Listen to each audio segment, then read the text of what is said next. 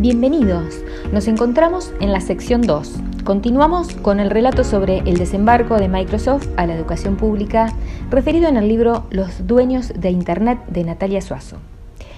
Un 28 de mayo del 2004, con el convenio 122-04, la Argentina se integraba de manera formal a la lista de socios del aprendizaje de la empresa estadounidense Microsoft.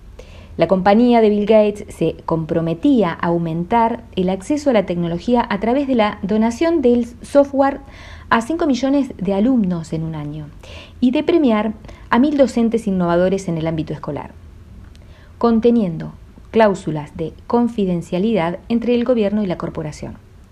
La Fundación Vía Libre, una organización civil sin fines de lucro fundada en la ciudad de Córdoba, Argentina, que desde el 2000 sigue y promueve los ideales del software libre y los aplica a la libre difusión del conocimiento y la cultura.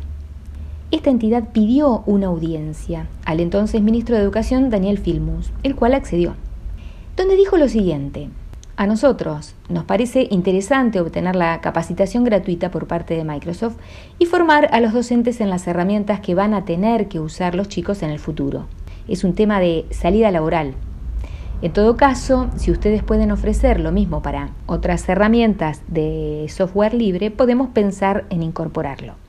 Por supuesto que no prosperó la propuesta.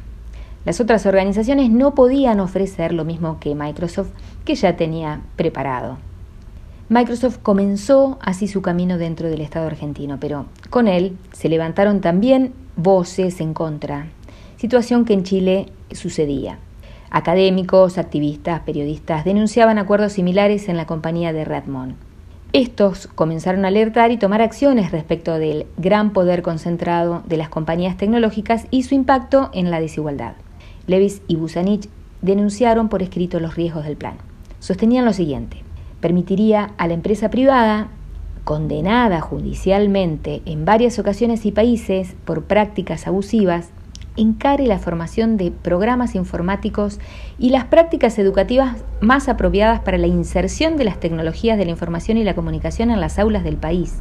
Que las consecuencias de la iniciativa de esta, eh, de esta empresa no solo implican cuestiones económicas y de soberanía cultural, sino que representa una verdadera hipoteca sobre el futuro de la educación argentina. Bien, hasta aquí esta breve aproximación cooperación entre el Estado y la empresa nunca cesó y se continuaron otros anuncios de lanzamientos de programas.